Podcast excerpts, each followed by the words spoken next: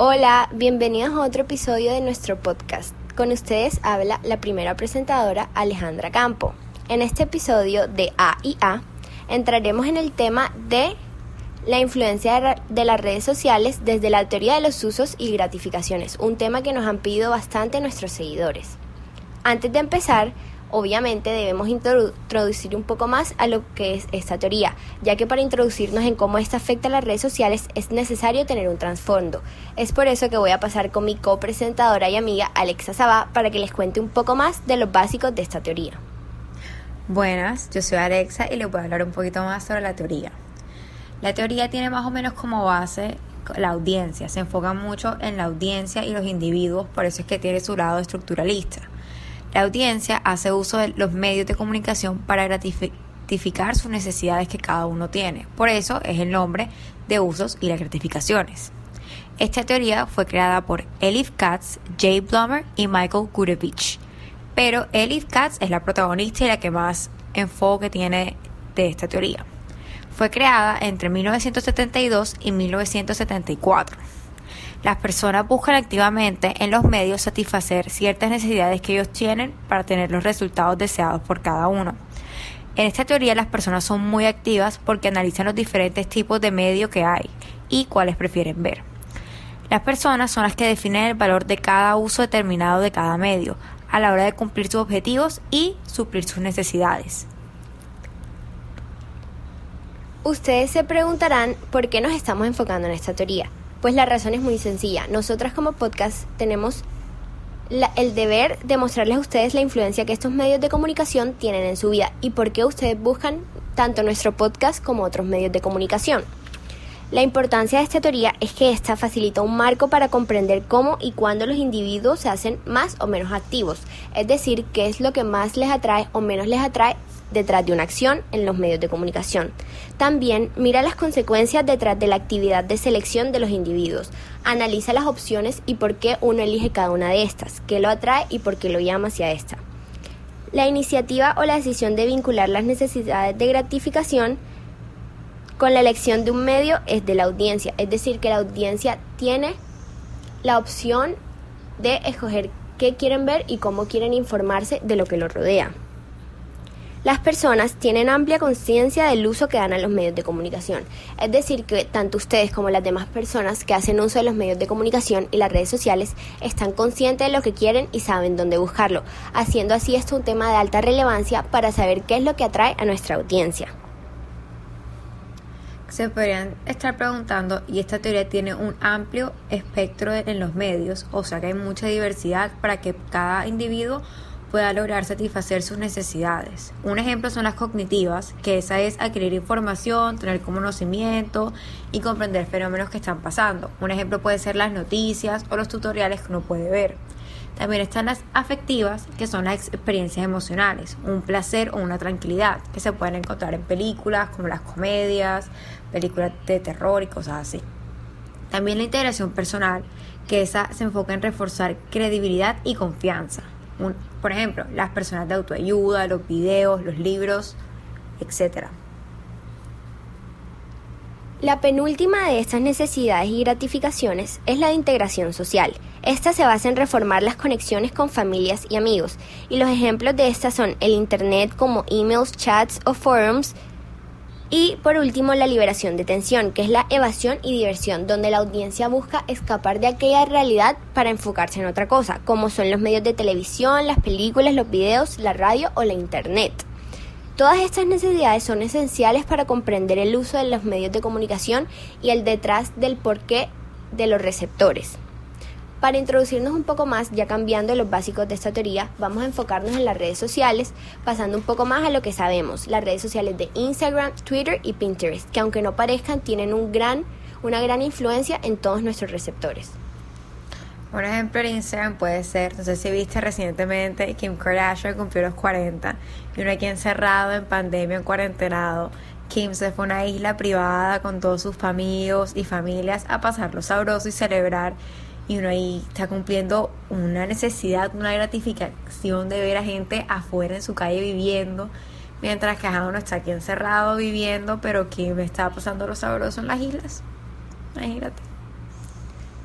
Obviamente lo vi, Alexa, y puedes darte cuenta que al ver todas estas fotos y uno se mete en esa realidad, lo que uno hace es liberar la tensión y escapar de esos problemas que nos rodean. O sea, yo viendo las fotos dije, como que yo quiero estar en esa isla, yo quiero tener ese yate, yo veía eso y yo decía como que eso es lo mío. Y en ese momento me di cuenta, wow, es en serio que yo sigo estas cuentas, yo me meto a estas redes sociales con el propósito de hacer algo, de liberar mi tensión de un día después, de estudiar, de trabajar y ver a los demás y decir como que, ah, qué chévere es esa vida. Y sentir como que una evasión y una diversión en estas cosas. Un escape de nuestra realidad. O sea, uno aquí encerrado, viendo el computador y Kim allá en la playa nadando con ballenas y yo, ay, qué sabrosa es tu vida, mi amiga Kim, porque qué sabrosa tu vida. También otro ejemplo puede ser Sasha Fitness, que tú la ves, ella haciendo sus pancakes de avena, haciendo ejercicio, tirándola toda para hacer fit, el Core Power 2020. Y no, yo ya la miro y yo esa mujer, yo la miro como que, mira cómo se levanta feliz para el gimnasio. Para ir al gimnasio y, y es una mamá, esposa, trabajadora y tú dices, wow, ¿cómo hace eso? Porque es un mujerón, mujerón Sasha Fitness.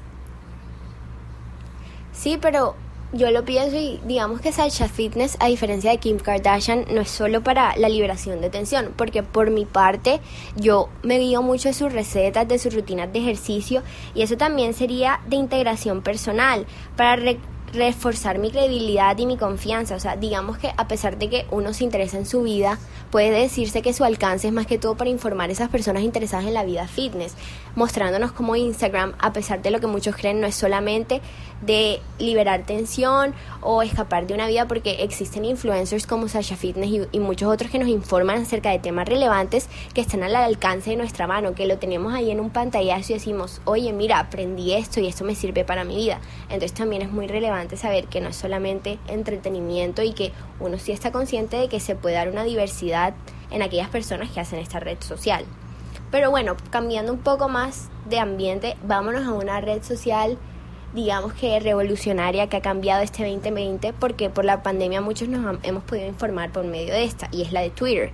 ¿Qué piensas tú que en esta se enfoca subvisionarios o subvisiones cuáles son? Me parece que Twitter es peligrosísima porque me parece que es cognitiva, que cualquier persona puede escribir cualquier noticia y todo el mundo puede adquirir información de cualquier tema que quiera, o sea, de farándula, de política, economía, de lo que tú busques, Twitter lo tiene yo sigo cuentas como El Espectador, El Heraldo, pero también al mismo tiempo sigo a Vogue. Entonces simplemente ahí comprendo todos los fenómenos que están pasando y que me interesan a nivel mundial. También me parece que es afectiva porque la gente comparte a veces sus experiencias por Twitter y cuenta historias que a uno lo hace sentir unas emociones de tranquilidad o a veces de tristeza porque la, la gente cuenta y se pone personal en esas redes sociales.